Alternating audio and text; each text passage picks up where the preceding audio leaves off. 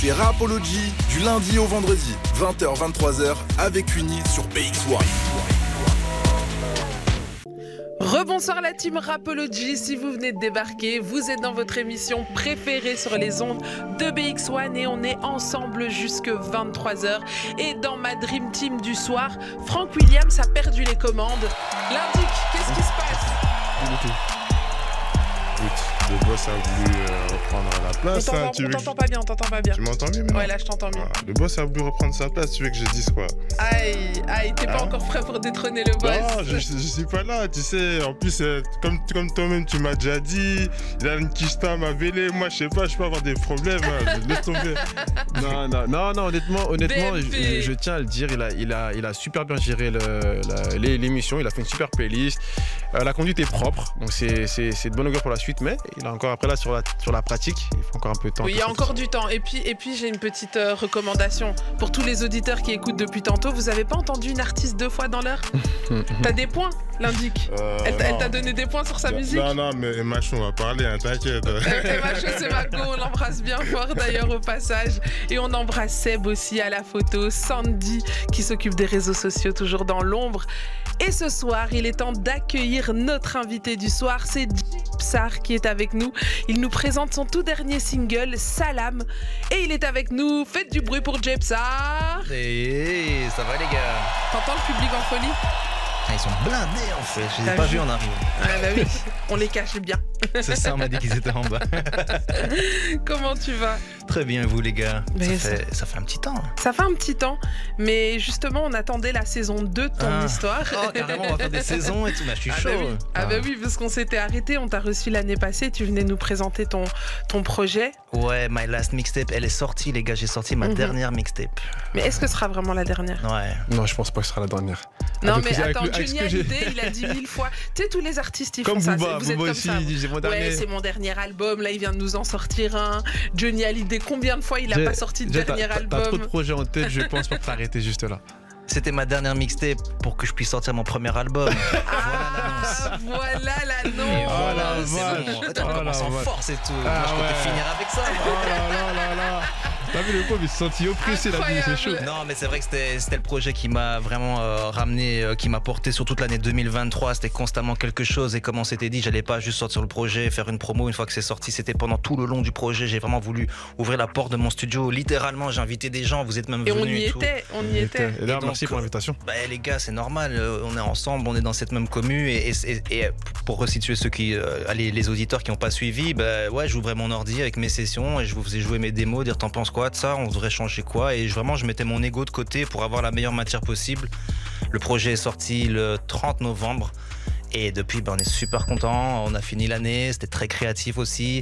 On arrive avec une nouvelle vague de sons, aussi d'autres projets. En fait, les projets s'agrandissent maintenant. Cette dernière mixtape, elle est sortie. Et, je sais pas ce qu'il y a eu dans mon cerveau. Il y a eu un switch. Est-ce que- est-ce qu'on dirait pas que l'appétit vient en mangeant? Ouais, parce que franchement, j'ai encore, j'ai encore plus d'idées qu'avant. Et c'est trop bien. Et j'ai rencontré encore plus de gens. Tu vois, j'ai quand même Mhm. eu 20 artistes sur ce projet, sur 15 titres. 13 pays, je crois, la Colombie, Nigeria, Congo, les Ricains sont dessus, les Anglais, T'es partout. Bah, un peu comme dans mes sets, tu vois, euh, je faisais toujours voyager les gens et donc c'est c'est vraiment ça, c'est le meilleur compliment que, que j'ai reçu de, de certaines personnes qui ont écouté le projet. C'était bah, du début à la fin. Et c'est vrai que c'était mon but, c'est t'appuies sur play et tu laisses tourner. Tu voyages en fait. Mhm. Et c'est vraiment ça le but de cette last mixtape, elle est dispo partout. Et, et je continue à travailler, je continue mes recherches dans mon petit studio à Anderlecht, le Hug Studio. Et, et- et me voilà quoi en plus. C'est ma première radio Et- de l'année et tout. Et te voilà ici ce soir, première radio ici. On, on a eu l'occasion de découvrir déjà euh, cette mixtape, mais ce soir tu viens nous présenter un tout nouveau single. Bah, c'est le premier single de l'année. Et en fait, pour tout vous dire, il devait être sur le projet. C'est juste que la prod était tellement lourde que je l'ai retirée. Je me suis dit non, elle est pas prête. Elle est pas. Elle est Quand pas tu dis prête. elle est très tellement lourde, qu'est-ce que tu entends par J'en lourde Genre trop super fort. fier. Ouais, je suis ça. super fier de cette prod parce que c'est vraiment, euh, c'est très représentatif de mon état d'esprit. C'est pas juste un morceau qui dit ah salam, euh, vive la paix et puis euh, allez streamer mon nouveau son. C'est toutes mes recherches, c'est les textures, c'est comment je transforme une flûte japonaise en flûte marocaine, enfin orientale, je sais même plus comment on dit maintenant. Il y a quoi dans ta tête? Parce que franchement, quand on écoute ce projet, d'ailleurs, je vous invite, hein, les amis, à vraiment aller streamer ce projet, à aller découvrir. euh, en fait, tu passes d'un univers à l'autre avec une facilité. euh, là où les gens parfois sont euh, occupés à travailler vraiment un genre musical et à le développer à fond, Mm. toi, tu arrives à te balader. On dirait que c'est facile, tu vois, pour toi d'aller d'un genre à l'autre, de mélanger euh, même les, les musiques qui sont assez caractéristiques d'une ethnie, etc. Donc, tu arrives vraiment à faire ressortir l'essence d'un pays parfois auquel tu, tu- tu n'appartiens pas, tu vois. C'est vrai, j'apprécie énormément de, de culture, mais pour répondre à ta question, qu'est-ce qu'il y a dans ma tête Je crois qu'il y a 20 ans de soirée, il y a 20 c'est ans ça. de club. J'ai fait danser des peut-être des centaines de milliers de personnes, si pas peut-être un petit million ou deux, je sais pas, j'ai pas Et T'as fait compté. le tour du monde, toi. J'ai fait le tour du monde et je l'ai fait aussi en 80 jours. On a fait un docu, on a fait plein de choses qui font qu'aujourd'hui, ben, c'est le résultat de tout plein de choses que j'ai absorbées, des choses que tu peux pas acheter ou tu peux pas suivre un, un- un- un cours magique online. Euh, et au final, c'est juste mon monde artistique à moi. Comme chaque, euh, chaque artiste a son monde, son univers à lui. Moi, j'ai choisi de le faire dans l'avion, littéral, enfin pas littéralement, mais quasi. C'est vraiment ça. Au final, c'est un voyage. J'ai placé des petits messages secrets dans la mixtape. J'ai fait des clins d'œil. Et comme tu dis, oui, c'est vrai que je suis vraiment passionné du. Je sais pas si je. Non, c'est pas les ethnies, le bon mot, mais c'est vraiment le voyage. On vit dans un grand pays et un petit pays comme la Belgique te fait comprendre qu'on vit dans une grande planète. Et moi qui ai voyagé, et à chaque fois que je pouvais planter le drapeau euh, euh, là où j'allais, j'étais super fier de me dire bah tiens ça ce son il vient de chez nous et tu sais pas mais en fait euh, on est petit mais au final on a tellement de signification nous les Belges que les gens sont toujours contents de nous voir en plus. Magnifique. Dis-moi un petit peu, t'as dit que t'as caché des secrets. Est-ce qu'on peut, euh, est-ce qu'on peut déceler quelques secrets, Secrets. ce soir ensemble? Ouais, c'est. euh, bah, déjà dans la mixtape, j'ai laissé quelques petites voice notes. Mhm. Un matin, euh, un samedi, il pleuvait, j'étais dans le jardin du studio et j'ai enregistré quelques messages et je les ai placés dans la mixtape. Allez l'écouter, hein, comme ça vous verrez bien de quoi je parle. C'est des choses où je vide ma tête.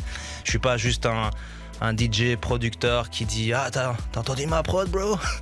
Non, c'est plus que ça. J'essaie quand même de, de- de faire réfléchir, d'aller plus loin et pas rester dans un seul style parce que je crois plus au style, à un style unique de musique. Non, c'est bon, on est en 2024, on mélange.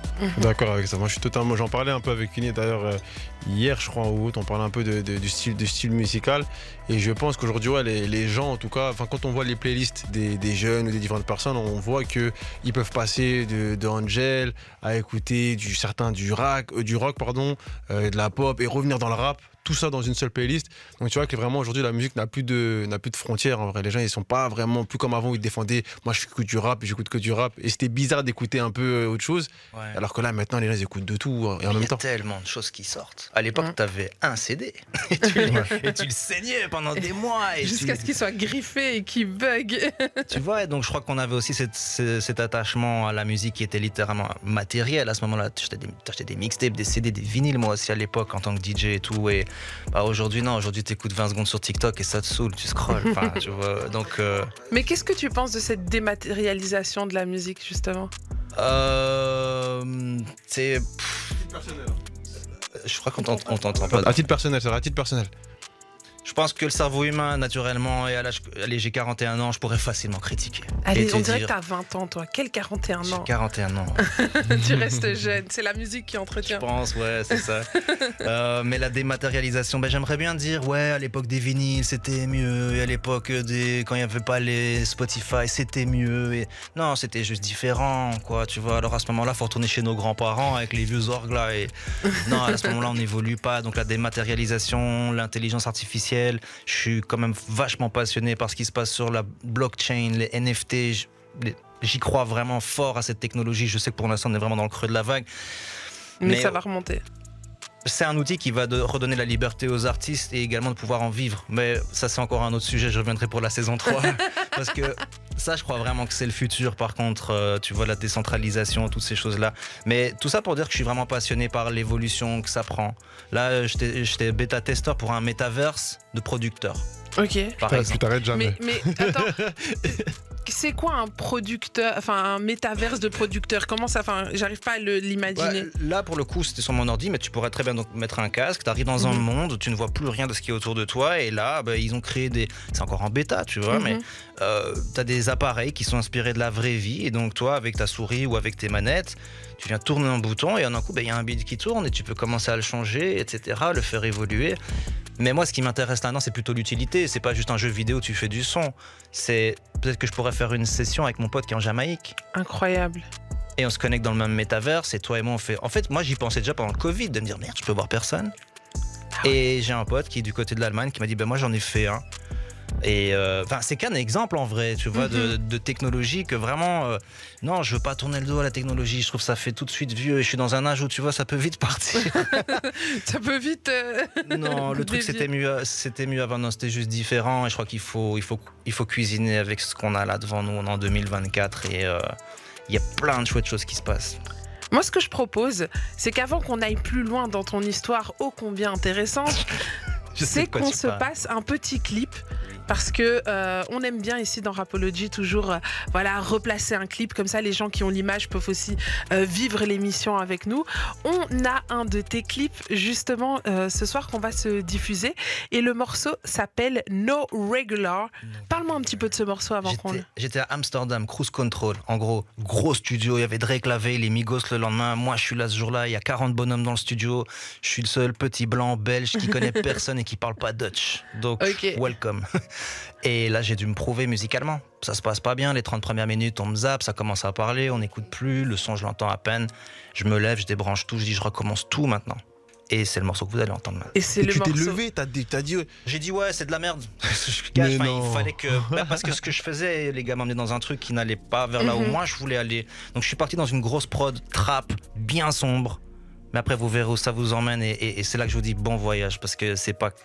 Tu penses avoir compris, mais en vrai non. T'as rien compris. Bah, tu sais quoi, on va s'écouter le morceau, mais je pense que j'ai encore deux, trois petites questions sur cette fameuse session studio.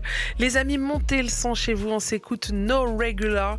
Alors, dessus, on retrouve, on retrouve Digit. C'est Digits. comme ça qu'on dit? Digits qui est américain et Dusty qui est de, de UK. Et au final, c'est mes potes maintenant, on s'entend super bien. C'était trop lourd. Écoutez leur flow, les mecs. La Hollande, après, on savait déjà qu'il y avait tellement de talent. Mais Digits et Dusty, vraiment, moi, c'est un des morceaux dont je suis le plus fier. Il est sorti il y a deux ans. Mais euh, enjoy, no regular. Les amis, montez le son chez vous si vous voulez profiter du clip. N'hésitez pas à vous connecter sur bx1.be, E, rubrique radio. C'est parti, on se mate ça tout de suite. Hey, on est disponible sur Instagram, Twitter, TikTok et toutes les autres plateformes. N'hésite pas à t'abonner. C'était No Regular, signé D- Jepsar, Digit et Dusty. Incroyable ce morceau et on reconnaît ta patte. Toi, ah ouais tu- ah, mais oui. Tu sais que ça, c'est le meilleur compliment que tu peux me faire. Ah ouais? Ben, vu que mes sons sont tellement variés, tu vois, je testais tellement de choses différentes, comme dire, oh tiens, je reconnais, c'est peut-être un son à. Putain, Moi, ça me fait un truc parce Ah que, tu vois, on est là dans notre pièce tout seul pendant tellement d'heures à se demander est-ce qu'ils vont comprendre? Et ça, c'est le meilleur compliment, merci. Eh ben écoute, c'est avec plaisir et c'est sincère, ça vient du cœur. Alors justement, tu nous disais que cette session, elle a été un peu euh, difficile au début, mais justement, toi qui as beaucoup voyagé, qui as dû te retrouver sur beaucoup de sessions comme ça, en tant que tu l'as dit, hein, t'arrives, t'es le petit blanc, on sait pas d'où tu viens, etc. Comment est-ce que tu as réussi à t'imposer? Parce qu'aujourd'hui, tu as, collaboré avec pas mal de personnes quand même. Comment est-ce que tu as fait à chaque fois sur une session? C'est quoi ton truc à toi pour te pour te t'affirmer et, et montrer que ok, euh, ça vaut la peine de bosser avec moi? Euh, je crois que ça commence quand même par le travail. Il faut, il faut s'enfermer à un moment donné, tu vois. Que tu veux être DJ, moi j'étais à 13 ans dans ma chambre comme un ouf en train de faire des stroboscopes avec mon interrupteur pendant que ma mère m'engueulait, tu vois. Donc faut arriver à te projeter, faut. Euh, mais euh, j'ai perdu déjà le fil de, de- de- de mes idées, le travail. Il faut s'enfermer, il faut être concentré, il faut être fou, il faut arriver avant les autres, il faut partir après les autres. Tout le monde peut travailler, aujourd'hui tout le monde fait du son. Tu, sais, tu vois, sur le net, dans deux heures, tu es productrice. Tu vois, donc, euh, non, mais tu peux avoir le programme, les sons et tout ce qui va avec. Après, est-ce que tu vas mettre les 10 000 heures ou même plus, quoi, tu vois? Parce qu'être DJ, faire danser 2000 personnes, c'est déjà, il faut déjà un truc. Après, être en, être en studio, ben, j'ai commencé par le travail, c'est-à-dire que je suis de cette génération où je peux pas me pointer en studio et pas savoir euh, c'est quoi un EQ ou un sidechain ou, enfin, tu vois. C'est quoi un EQ, un Un sidechain EQ, c'est un equalizer. Et un Ok. sidechain, c'est un effet où un son laisse place à l'autre. Ok, fait un d'accord. effet qui pompe comme ça. Bref.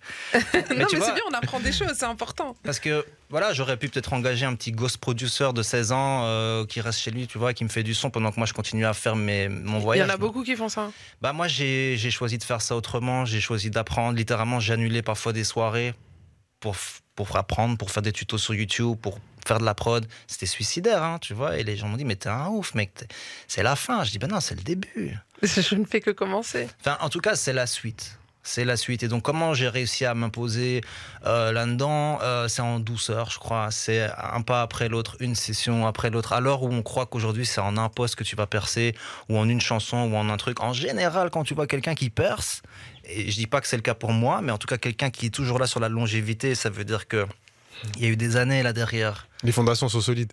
Il faut, il faut, sinon t'es DJ un jour, le lendemain t'es influenceur, puis tu... Et après, big up à tout le monde, hein, chacun prend son bag. Euh, Ouais. Moi, je suis, j'ai les yeux rivés sur un bag, un type de bag en tout cas. Et, et Et- c'est quoi le type de bague sur lesquels tu as les yeux? C'est lié à, ma- à la musique, c'est ça la métaphore que je veux faire. C'est que, tu vois, je l'ai je l'ai toujours dit, il n'y a pas de plan B. Il n'y a qu'un plan A qui continue d'évoluer. En tout cas, je suis un têtu comme ça. Alors, je sais, aujourd'hui, on pense pas à ça. Tout le monde veut tout de suite le, le résultat final, le million. Tout le monde veut. le- Mais est-ce que. Et on en a parlé l'autre jour en plus, quand, euh, la dernière fois que je suis venu. Est-ce que tu es prêt à faire le sale job, quoi? Je vois cette vidéo, je crois, de. Bah, C'était Steve Jobs, sans faire de mauvais jeu de mots, qui disait Tu es obligé d'être passionné. Parce que si t'aimes pas ce que tu fais, le, le jour où tu auras des mauvaises nouvelles, t'as mal à la tête, il pleut dehors, ton compte est vide, tu viendras pas. Et c'est Mhm. ça la différence entre une personne motivée et une personne déterminée. Est-ce que, est que du coup, c'est- c'est- c'est- moi, tu sais, quand on parle de, de ça, ça me, ça me parle de fou. Mais est-ce que du coup, c'est pas quelque chose qui aujourd'hui se fait ressentir dans les nouvelles générations, dans la musique et, et un peu en dehors aussi? Est-ce qu'aujourd'hui, on n'arrive pas à, à- à avoir cette difficulté à trouver justement des jeunes travailleurs, des jeunes qui, qui mettent la, la patte à l'étrier, qui, qui La vont main. la main à l'étrier, ouais, Ouais. enfin la main à la patte, Le mais- pied à l'étrier plutôt. ouais, je pense. c'est vrai en plus. je pense, je sais pas s'il y a encore une méritocratie aujourd'hui, mais c'est quoi Il y a toujours un truc à apprendre là-dedans. C'est les petits qui prennent les raccourcis. Par contre, et vrai. qui arrivent à faire des gros placements, ils te font des prods de Oh, mec, tu fais, tu, tu fais du son depuis combien de temps? Pouf, Un an. Ouais. Mais en vrai, il a pris deux, trois raccourcis qui ont été peut-être des cheat codes, je sais Ouais. pas. Mais au final, c'est bon, c'est pas bon. Tu vois, ce Non, dans l'oreille. Mais là où moi je suis pas d'accord avec toi, je pense que dans toutes les générations, je pense qu'il y a ces, des travailleurs et des moins travailleurs. Tu Bah, vois ce que je veux dire? Je dis pas qu'il n'y a pas de travailleurs, mais ce que je dis, c'est que par exemple, nous on le voit ici, on a eu plus de difficultés à trouver des, des jeunes, euh, tu vois, des jeunes qui, qui étaient capables de tenir sur la, comme tu dis, comme tu l'as dit tout à l'heure, à juste titre, c'est de tenir sur la durée. Tu as des gens qui arrivaient au début tout euphoriques, etc. euh, Tout, et, et voilà, je suis là, je vais, je vais voir des artistes, je vais voir ça, ça. Mais le sale boulot qu'il y a à faire derrière, sur le long terme, c'est dur à tenir, tu vois. Donc euh, Bah, moi, je sais qu'on a eu plus de mal à avoir dans cette nouvelle génération des gens euh, qui, sont, qui peuvent durer sur la, sur la durée. C'est pas une question de génération, justement. Je pense que, tu vois, euh, sur 10 personnes, en vrai, peu importe la génération, il y en a toujours deux, en vrai, qui sont des bosseurs. Il n'y a jamais 10 personnes qui sont des bosseurs. Et tomber sur les deux qu'il y a sur les 10, c'est là où c'est difficile. Je sais pas si tu es d'accord avec moi. Moi, j'ai appris ça euh, à l'époque. J'allais dans des, ce qu'on appelle des, des summits. C'était un truc qui s'appelle le Power Summit. C'était des ricains. Tout le monde se rassemblait dans les Caraïbes, histoire qu'il n'y ait pas de East Coast, West Coast. Et on rassemblait tous les DJ avec tous les artistes, les labels, les radios. Tout le monde était là pour euh, voilà, prendre un petit déjeuner avec Rick Ross. True story. Et t'es là, tu te fais OK, OK. On arrive à une conférence, on est là, et tout le monde est là. Et là, il y a un mec qui se lève, on est 100 dans la pièce. Et il regarde, il fait Vous êtes 100 dans la pièce, dans cette pièce.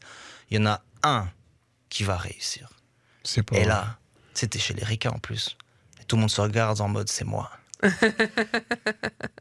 c'est ça que je kiffe, tu vois. Et donc moi, moi j'ai grandi là-dedans. Même là, j'ai des frissons que je t'en parle parce que c'est ça qui est vrai. C'est pas aller critiquer l'autre gars qui a fait plus de streams que toi. C'est pas aller critiquer l'autre gars parce qu'il a pas aimé ta prod ou qu'il a pas streamé ton son ou partagé ta story. Va travailler. Euh, le talent, c'est, je crois que c'est vraiment la case de départ. Après, je crois que c'est combien, de- combien de mains, tu sais. Mhm. Je pense que les contacts aussi, c'est méga important. Moi, j'en suis la bonne preuve. Je suis parfois resté trop longtemps dans ma grotte. Que j'ai parfois un peu perdu contact avec le monde réel. J'ai arrêté de fréquenter les boîtes. J'ai même arrêté d'écouter de la musique pour pouvoir créer la mienne. C'est des jeux dangereux. Mais ça, c'est quand, même, euh, c'est quand même assez particulier ce que tu dis là. C'est que tu as eu, tu as ressenti à un moment le besoin d'arrêter d'écouter. Pour ne, pourquoi Pour ne pas être influencé ou pour. Enfin, qu'est-ce qui t'a poussé justement à un moment à arrêter d'écouter pour créer toi conf- J'étais confronté à des discussions qui me faisaient peur, d'autres DJ, d'autres producteurs qui me disaient non, tu dois faire un style et reste dans ce style. Tape toujours sur le même clou. Et ça marche pour les niches, pour les gens tu sais, qui veulent vraiment développer un créneau et tout le temps taper au même endroit. Mais moi, mais, enfin, je te le dis, c'est un voyage. J'aime pas manger la même chose tous les jours. Tu vois, et donc. euh, Attention, attention, ça s'appelle mal, attention, ça s'appelle mal, ça s'appelle mal interprété. Non, mais Barclay, il pense toujours mal. Ne, ne fais pas attention. Mais, au final, j'en ai même oublié la question. euh, mais, mais, mais je pense qu'on est dans un, dans un milieu tellement diversifié qui te permet de faire tellement de choses que non, c'est pas juste être un DJ sur Insta et enchaîner deux edits qui tuent. Tu vois, c'est, c'est tellement plus de choses. euh. Après, je pourrais vous en parler toute la soirée, t'as Ouais. vu, mais t'as vu. Et, ah, je et- et je sais qu'avec toi, on peut vraiment passer des soirées. Tu as tellement de choses à dire. Et j'ai envie de te demander, toi qui as collaboré avec euh, euh, beaucoup de monde, est-ce que tu peux nous parler euh, de tes plus belles collaborations, celles que, que tu retiens, qui sont vraiment tout en haut de ton carnet de notes en te disant, OK, ça, c'est mes plus belles collaborations? Euh, bah, J'en ai deux. Bah, la première, elle remonte à 2009. C'était quand même euh, Stromae, à ses débuts. Tu vois, je travaillais dans une radio. Lui finit ses études. Il est stagiaire là. Mais on se, on se côtoie dans les soirées. Son frère vient me parler. Bref, euh, on- l'histoire, euh, c'est à Laurent Danse. Tu vois, j'étais le DJ qui joue à Laurent Danse. Et à côté de ça, on produisait une mixtape qui était réellement sa transition entre le monde hip-hop, Stromae le rappeur, et ensuite Stromae l'électricien, comme il disait. ça s'appelle la mixture électro. Et moi-même, moi-même qui étais DJ hip-hop, j'organisais ma transition vers l'autre côté lorsque j'ai découvert Major Lazer, ce que David Guetta faisait à l'époque, les premières prods que Snake m'envoyait. Donc ça, c'était un très beau moment parce que c'était ma seule question. J'étais pas producteur, moi, à l'époque. J'ai j'ai rien fait, moi, là-dessus, sur, euh, sur, sur, sur Danse, mais j'ai juste posé une question. J'ai dit, est-ce que tu m'autoriserais à juste voir s'il est encore possible que les DJ fassent d'un morceau un hit Et deux semaines après, Laurent Danse passait à Las Vegas?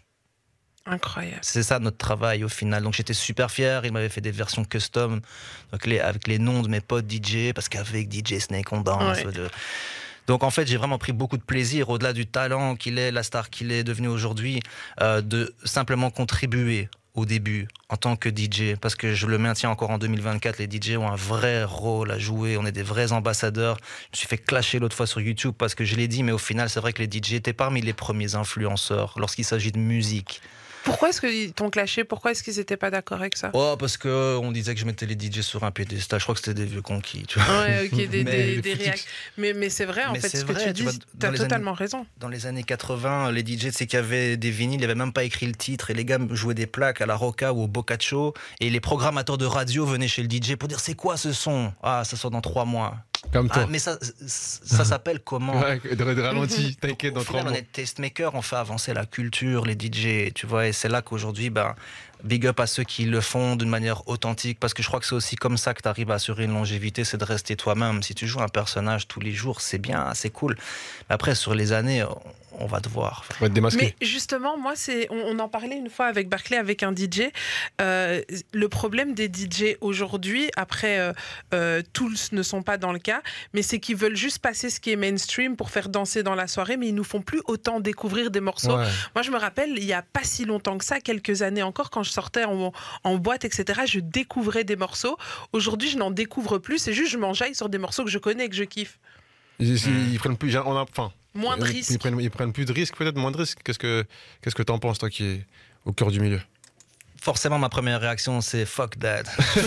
c'est quoi ces conneries, les gars? Allez, oh. Mais après, non, il faut comprendre le contexte. T'as un patron de boîte qui te donne du taf tous les week-ends. Mm. Et il dit, gars, si tu joues pas le son de, du gars qui est là-bas à table, là, qui a, le gars dans le VIP qui a très soif, et tu vas mettre Star Wars et tu vas crier son nom, sinon la semaine prochaine, tu reviens pas. Mhm. Il y a aussi une pression quelque part sur les DJ. Mais bien sûr, tu crois, moi je le remarque pas, je connais tous les DJ quasi de la ville, je leur donne tous mes sons. C'est très rare qu'ils le jouent. Ah ouais. Et le lundi, quand je les vois ou qu'on se parle, je dis alors, c'était comment Il est passé euh, Comment le son euh Ah, C'était dur, hein Et tu dis, ouais, mais quoi T'as pas pris. Bon, allez, c'est bon, quoi. Tu vois, je t'ai pas envoyé un truc euh, injouable. Mais non, je pense qu'il y a quand même une certaine pression. Au final, je pense que les clubs sont aussi des commerces. Mhm. Enfin, ce sont des commerces déjà depuis Oui, toujours. sont, ouais, ouais. Mais. Après, moi, je suis pas boss de boîte et je suis pas là pour tirer. J'ai passé 20 ans en club. T'imagines, c'est ma, c'est ma deuxième maison, c'est mon école. C'est c'est là que j'ai rencontré plein de gens. T'as vécu des choses comme ça, toi, quand t'étais quand t'étais, euh, en- pendant ces 20 années T'as Ouais. eu des moments où t'as dit, ah là, ça. Ouais. Ouais. Bah, j'ai cette fameuse histoire euh, où j'ai euh, où j'ai joué à Londres et ça s'est très très mal passé. Tu nous l'avais raconté, je pense. Euh... J'ai perdu toute ma confiance parce qu'on m'a demandé de jouer Star Wars. Donc Star Wars, c'est la chanson de la guerre des étoiles. C'est la chanson qu'on met quand quelqu'un envoie des bouteilles. Ah, quand on dérange la table d'en face. Ah, je l'ai joué sept fois en 45 C'est la chanson préférée de Barclay. C'est la Cressuldam, c'est dédicace à Cressuldam. L'homme qui ralasse. Ah, j'étais jeune. Après, c'est Ne faites pas ça, les jeunes. Ne faites pas ça. au début, mais viens, alors qu'on soit créatif, viens, on joue Jurassic Park et on déguise tout le monde. Enfin, j'en sais rien. Ça, c'est pas mal. Jouer 7 mais je l'ai fait, je l'ai fait. Euh, Superman et tous ces trucs-là, donc déjà fait. Il, a tout fait. Oui, c'est vrai, c'est là que j'arrive avec mon input créatif. Je ne suis pas juste le DJ qui prend son enveloppe, tu vois. C'est important de développer des termes. Et, bon, après, c'est vrai que tout le monde ne comprend pas toujours tes idées. Hmm. C'est vrai que j'ai beaucoup d'idées souvent avec mon équipe. C'est pas que moi, mais toute mon équipe est comme ça. Et, et, euh, parfois on s'y perd, tu vois, c'est vrai. Parfois on se plante, mais on essaye des choses au moins. Et je pense que c'est ça aussi pour les jeunes qui écoutent, les plus jeunes qui écoutent. Essayez, les gars. Vous vous planquez pas derrière vos écrans à se dire ah coming soon, coming soon, Mm. ah Mhm. coming maintenant. Merci. Coming now. Non, non, mais c'est vrai, ça c'est le meilleur conseil que qu'un jour Snake m'a donné. J'avais un son avec Redman, le, le- le fameux rappeur old school. Il me dit mais Jay, qu'est-ce que t'attends? Ça fait six mois le son il est là et tout. Ok. Ouais, mais j'attendais, j'attends le label. Sors-le. Bah, Fais-le. je je l'ai sorti, tu vois. Un mois après, il passait dans l'émission des Kardashians. Incroyable. Mais c'est vrai que on se rend Merci pas compte synchro. parce que tu fais pas, tu fais pas, enfin, t'es quand même assez humble et donc euh, tu sais, on n'a pas l'impression, mais on est quand même avec une grosse star ici. T'as fait des singles d'or, des singles Toi de t'as pas l'impression, j'ai l'impression. Non, non, mais je veux dire, il, il est d'une humilité incroyable. Et c'est vrai que Ça, les vrai. auditeurs qui nous écoutent et qui, qui ne te connaissent pas encore forcément, euh, vas-y, viens, c'est l'heure de se vanter un peu. Dis-nous un peu les plus grands trucs que t'as fait. Bah, j'ai gagné un Grammy Awards. Incroyable, J'ai- vous J'ai vous un rendez disque compte d'or avec, Avec- DJ Snake. ouais. Je, je- ouais, j'étais le premier DJ à jouer à Laurent Danse et j'en suis super fier aujourd'hui, tu vois. Je crois que je suis un des seuls Belges, ouais, c'est vrai, à avoir un Grammy, c'est ouf, même, même, même quand moi je le dis là comme ça, et pff, c'est cool, Tu- tu vois. Est-ce que tu t'en rends compte? Est-ce que tu réalises Tu as eu un Grammy? Tu sais, il y a des gens, ils, ils peuvent mourir. En plus, il n'y a pas si longtemps la cérémonie des Grammys. Il y a des gens, ils font des 30 ans de carrière et. Et pas- tu, et- tu et parles, de- tu pourtant, parles de il- toi Non, je chanterai jamais. Moi, j'attends mon Oscar, pas mon Grammy. Mais en fait, mon travail n'est pas fini. C'est pas une certification qui te dit que c'est fini. Tu vois, c'est- c'est arrivé il y a six ans parce que Diplo et Skrillex ont été vachement inspirés par un de nos morceaux, ont repris carrément tout le refrain, les paroles, tout le truc. C'est hands up, hands up, Mhm. everybody now, let me see your hands up. Bah, c'était nous. C'est vous. Et tu l'entends encore dans les festivals, dans les clubs, tout le temps, tout le temps. C'est même devenu une loupe pour les DJ. Mais bref, euh, ça c'est peut-être le truc le, le plus ouf. Mais tu sais, le truc de l'humilité, je bah, je sais même pas, tu vois, si c'est si c'est le bon mot, parce qu'au final, je suis très fier de ce que j'ai fait. J'avale pas mes mots, je tremble pas, euh, je regarde droit dans les yeux, je regarde tout droit. Mais mais je pense que plutôt à l'inverse, faire la star. et je- encore, je sais même pas ce que c'est vraiment une star, si c'était peut-être une étoile et que c'est très loin, vois, mais j'y suis pas encore arrivé. Mais euh, je suis plutôt la personne qui célèbre 10 minutes avec mon équipe et après on s'y remet. Et après, c'est que le travail. Non, parce qu'au final, c'est de l'amusement, donc du travail. Bah, c'est comme vous, enfin, tu vois. Vous, Oh, on s'a- en fait, ce que vous Mais faites. tout à l'heure, tu parlais de passion. Une fois que tu travailles dans ta passion, le travail n'a plus l'air d'être du travail, mais ça, en- ça reste. Et mes potes, ils me disent, mais est-ce que ça travail. va? Est-ce que ça va? T'es plus venu Ça fait des années. Euh, Ma mère, elle me dit, mais alors, t'es encore au studio? Ben oui, je suis encore au studio. C'est là que je me sens quasi le mieux, Ouais. tu vois. Mais je peux comprendre que les gens là-bas de dehors, ils se disent. Et le mec, il a 41 ans, il est encore en train de faire, euh, en train de croire à son rêve. Mais bien Mais sûr que ouais, les gars. Tu rigoles ou quoi? Bien fort. sûr que je crois à mon rêve. Et c'est pas parce qu'on est en Belgique, le pays où on te dira toujours euh, ça va pas être possible. Non, et c'est là aussi que le voyage, les gars, voyager, voyager, honnêtement, aller croiser des gens, la Belgique, allez, prenez la carte du monde, quoi. On est où? Mais on est au milieu de tout. Mm. On est au milieu des grands, tu vois. Et ça, c'est quelque chose que j'ai rapidement pris à mon avantage. En un week-end, je pouvais faire l'Allemagne le vendredi, Grave. le Gibus à Paname le samedi et Ah, finir au le mondial. Gibus. Bah ouais, sûr, Incroyable, Gibus, cette boîte de nuit. C'est là-bas où ils faisaient ces soirées euh, Star Ah, Wars. C'était une boîte Ah, incroyable, le Gibus- à l'époque. Oh. Bah, c'est là-bas qu'on jouait avec Snake et tout. Ah et puis ouais. le dimanche, on finissait au mondial. Ok. Ah, et, moi, le mondial, là, je peux Ah, te dire que je l'ai saigné, le mondial, tu vois. Donc au final, c'est tout un parcours et tu m'aurais dit ça il y a 20 ans, j'aurais dit bah non, je sais pas où je sais pas quel sera ce parcours, mais au final ça m'a formé, ça m'a mis dans, dans ce mode où euh, aujourd'hui oui, je suis producteur mais pas que de musique, mais producteur d'idées, de, de, de rêves, de, de plein de choses et c'est la suite maintenant de mon travail avec la musique et Et ça, je peux vous en parler tout à l'heure parce que c'est vraiment quelque chose qui. On, on va y venir, on va y venir. Mais moi, j'aimerais bien revenir sur un sujet sur lequel on s'était arrêté. C'est cette fameuse soirée avec Jean-Claude Van Damme. Ouais. Bah, donc euh, j'étais là euh, l'année passée, hein, c'est ça, juste avant venu finir l'année l'émission. passée.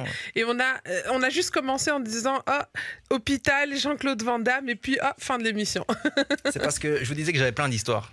ouais. Et c'est vrai que je, bah, avec- avec ces années, on a plein d'histoires des moins chouettes, mais on a des très chouettes histoires. Et, et donc l'histoire de, bah, de Jean-Claude Van Damme, elle est, euh, elle est assez ouf. C'est le soir de mes 30 ans, c'est mon anniversaire, on est à Knock. Au casino de Knock, là, il y a un club. Je joue là-dedans. Lui, il habite là. Euh, et on me dit, bah, Jean-Claude, il vient ce soir. Faut savoir que moi, je l'ai déjà vu plein de fois. On allait à Cannes ensemble avec mon pote Alex Bodard, VIP Belgium, tout ça. Donc, chaque année, on allait là-bas. Il était là. Je croisais parfois en boîte, ici à Bruxelles. Et ce soir-là, j'ai 30 ans. Jean-Claude Van Damme est là. Déjà, il vient chez moi, il me dit Play me some Barry White. Je dis OK. Est-ce qu'on je- dit non à Jean-Claude Van Damme, même si c'est pas dans ta DA de la soirée Barry White, non, mais non. avais pas. Les requests, oui, oui, oui, oui, oui.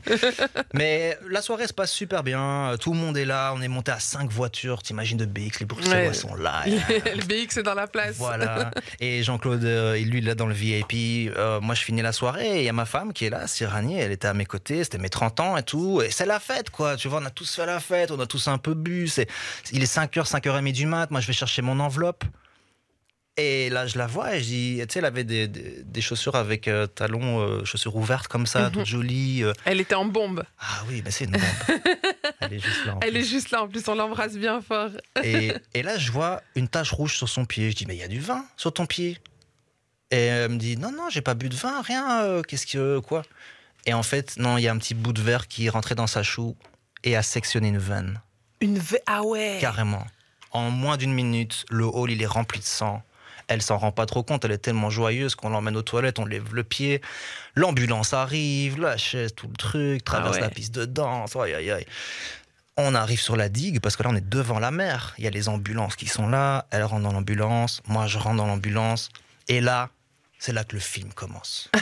On Raconte. ferme la porte. Et là, je vois un bras qui repasse. et Il ouvre la porte, il me dit Bonjour, je suis Jean-Claude, je suis un ami de la famille. Vous l'emmenez où? Moi, je suis là, what? Attends, mais pourquoi il vient? Ami de la famille? Quelle famille? Enfin, Moi, je te connais, mais bref. Rendez-vous à l'hôpital de Knock. Et effectivement, ben, on arrive là et il est là avec ses potes. Moi, tous mes potes sont là. C'est là. En fait, la- vous continuez la soirée, c'est l'after de Ouais, c'est l'after à l'hôpital. Sauf que bah, nous, on a à l'intérieur, elle se fait recoudre et tout. euh, Cyrani, la pauvre et tout. Et donc, euh, et donc Jean-Claude Van Damme a, a attendu qu'elle sorte. Il est resté sur le parking 45 minutes et on a fait des photos. C'était super cool, petite interview, tout ça. Et, euh, donc, Incroyable. ouais, j'ai terminé à l'hôpital avec Jean-Claude Van Damme le soir de mes 30 ans.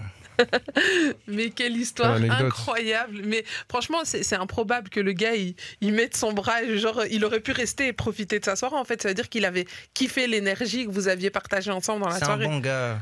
Honnêtement, Ouais. c'est un bon gars. Après, moi, je- tu sais, je le connais pas personnellement, je l'ai croisé bl- blindé de fois, mais c'est un bon gars. Je crois mal compris peut-être parfois. Et c'est Jean-Claude, c'est pas moi qui vais venir parler de lui. Vous, tout le. Mais hein. après- Voilà, Mais après, il dit pas que. En fait, il a l'air de dire des conneries, mais il dit pas que des conneries. Bah, tu sais, c'est parfois comme Kanye West quand tu vas aller voir ces petites vidéos de 10 secondes, une, grosse connerie, et après tu vas écouter l'interview qui dure une heure et demie Et là, en contexte. Je suis d'accord. Je suis Voilà. d'accord. C'est pour ça, les gars, les stories, les réels, c'est cool, mais les longs formats, c'est bien. Les podcasts, ces trucs-là, allez vraiment comprendre le fond de ce qui se dit. Parce que non, Jean-Claude Van Damme, je suis d'accord avec toi, Queenie. Tu vois, il dit pas mal de choses sensées. C'est un Belge qui est parti aux États-Unis. Enfin, tu vois. il a une vie de dingue aussi. Mais d'ailleurs, si tu as encore le contact, si tu veux nous le ramener autour du plateau euh, sur un malentendu, moi je serais il- grave il, a- il a été honnête, il a dit Voilà, je, les vois, je les vois souvent, mais. Mais, mais Voilà. aussi, je t'ai dit, j'ai partagé la story l'autre jour et c'était le premier à venir voir la story. Ah, tu vois, ça, je donc, dis rien, mais Sur un malentendu, tu lui envoies un petit DM, Un tu petit lui dis Ah, il y a une émission, ils veulent t'avoir. voilà, petit grand écart. C'est ça, incroyable. Franchement, je suis sûre que tu as encore plein d'anecdotes à nous raconter. Prépare tes anecdotes, on va se faire une courte page de pub. Ok, ça va. Et on va se balancer encore deux, trois anecdotes parce qu'il n'y a rien de plus intéressant que ces histoires. Pas de souci, on y va, t'inquiète. Les amis, on se fait une courte page de pub, on se met un peu de musique, mais on revient très vite. On sera toujours en compagnie de Jay Psar. Dans quelques instants, on écoutera aussi son single Salam qu'il nous présente ce soir. Donc restez bien avec nous. On n'en a pas fini avec vous. Champion, écoute-moi bien. Dans de 20h à 23h. Oyoki. On est de retour dans Rapology, votre émission préférée sur les ondes de BX1. 20h-23h du lundi au vendredi, toujours en compagnie de ma Dream Team que je ne vous présente plus, Seb, Sandy, BMPO 1000 billets, et puis il y a aussi Sonia et Frank Williams qu'on embrasse bien fort. Et notre invité du soir, c'est Jay Psar, son tout dernier single Salam, disponible sur toutes les plateformes. D'ailleurs, on fait languir le public, mais est-ce qu'on leur ferait pas écouter le morceau? On peut y aller, ouais. Tu veux que je t'explique d'où ça vient ou, on Bah, en parle après? On va en parler un peu. On va en parler un peu avant. Ben, en gros, ouais, c'est, c'est, c'est une des prods dont je suis le plus fier. C'est vrai, euh, honnêtement, euh, celle-là, elle me met KO à chaque fois que je l'écoute. Mais avant de sortir mon projet en novembre, je me suis dit, ah, je la retire, elle est pas prête. C'est pas prêt, euh, non, ça sort pas. Il me fallait un truc. J'ai depuis le 2 janvier, juste après Nouvel An, j'avais plein d'idées en tête, j'ai coupé les réseaux. Et, je me suis dit, manquait? Euh, un, un thème, il me fallait un mot, il me fallait un truc et, et, et aller sans aller dans tout. J'étais, j'étais pas trop bien avec tout ce qu'on voyait euh, et ce qu'on voit encore, tu vois. Aujourd'hui, euh, les images, moi je suis pas politicien, moi je suis artiste, tu vois. Je dois faire comprendre des choses aux gens avec mon langage. En plus, je chante pas, j'écris pas, je fais des textures sonores. Enfin, donc, Vas-y pour se faire comprendre. Vas-y pour se faire comprendre. Et donc je voulais faire un, un morceau, tu sais, j'ai grandi à Bruxelles au milieu de tellement de cultures différentes. Mon meilleur pote est marocain et, et bref, hein, il y a tout plein de cultures ici. Et et il y avait toujours un mot qui me revenait en tête depuis quelques jours et c'était salam, la paix, tu vois. euh. et je me suis dit, bah, tu sais quoi, ce serait peut-être bien de faire un morceau qui parle de ça sans faire une mauvaise récupération, mauvais goût là, tu vois. Je voulais vraiment pas rentrer là-dedans. Mais après, j'avais cette prod et cette prod, par contre, c'est la guerre. Donc je me dis, merde, comment je vais parler de paix sur un morceau, sur une prod de guerre, quoi? Et je me suis dit, bah, et si deux ennemis devaient danser ensemble? Bah, ce serait sur cette track. Vas-y, on en reparle après. Les amis, c'est Salam, deux ennemis qui se retrouvent sur une prod et qui dansent. C'est parti. Hey, on est disponible sur Instagram, Twitter, TikTok et toutes les autres plateformes. N'hésite pas à t'abonner. On vient de s'écouter Salam, la toute dernière sortie musicale de Jay Psar qui est avec nous. Et c'est ta prod, c'est la guerre, tu Ah, l'as dit. vu, je, je vous l'avais dit, euh, honnêtement, j'en étais fier et je voulais pas la sortir trop tôt. C'est sorti vendredi dernier. Salam est dispo sur toutes les plateformes. Et j'avais tellement envie. Tu t'es obligé de danser là. Ouais, je t'ai vu, en train de faire T'as vu, j'étais là. J'ai essayé de me trouver un ennemi dans la Ouais, pièce. pour elle voulait être dansée, frappée, on savait plus. euh, C'est juste l'idée de se dire, tu vois, si on- et si on réglait nos comptes en dansant, en fait. tu vois, c'est pas l'hist- l'idée de un ou d'ennemis, c'est Mhm. vrai, il y a. Bref, ça c'est une autre histoire, on vit dans un monde de fous, et je me Ah suis dit, bah, comment est-ce qu'on va un peu essayer de l'adoucir et, et donner. euh, bah, au final, ce message que moi aussi j'aurais donné si j'avais été chanteur, par exemple, mais je ne le suis pas. Donc voilà, j'espère que ce message va passer. Et c'est ce qui est encore plus fou avec un morceau pareil, c'est que c'est pas juste une chanson pour moi. Euh, forcément par rapport au thème, salam, c'est en berbère en plus, berbère et arabe. Il y a deux, voire même trois dialectes sur la même chanson. Plein de gens m'ont dit mais c'est complètement ouf, ça va unir plein de gens. Et puis je me suis dit, mais en même temps, le berbère et tout ça, on ne le parle pas forcément dans le- plus loin, là-bas, Oui. jusqu'au Moyen-Orient et tout. Donc comment toucher un maximum de monde avec un message aussi universel que la paix, salam, qui est un des mots les plus utilisés dans le monde? Et, et j'ai un petit peu puisé dans mes anciennes inspirations des rythmes jamaïcains. Je sais pas si tu te rappelles, Ouais. à l'époque, les soirées dancehall, tu avais toujours le même beat qui tournait, la même prod, l'instrumental. Il y avait à chaque fois un chanteur différent qui venait Qui faire venait. son truc. Ok. Ok Tu me suis Mhm. Là, je puise dans mes inspi. Je me dis, attends, mais là, j'ai juste Salam qui va sortir au Maroc. C'est cool. On a une radio super cool qui va supporter le truc cette semaine. Hein on attend, ça arrive, mais ça va vraiment le faire. Mais moi, mon but, c'est de toucher plus de monde. Mm. Donc, ce qu'on va faire, et ce qu'on a déjà commencé à faire là maintenant, c'est que les paroles de la chanteuse que vous avez entendues là, elles vont disparaître pour la prochaine version.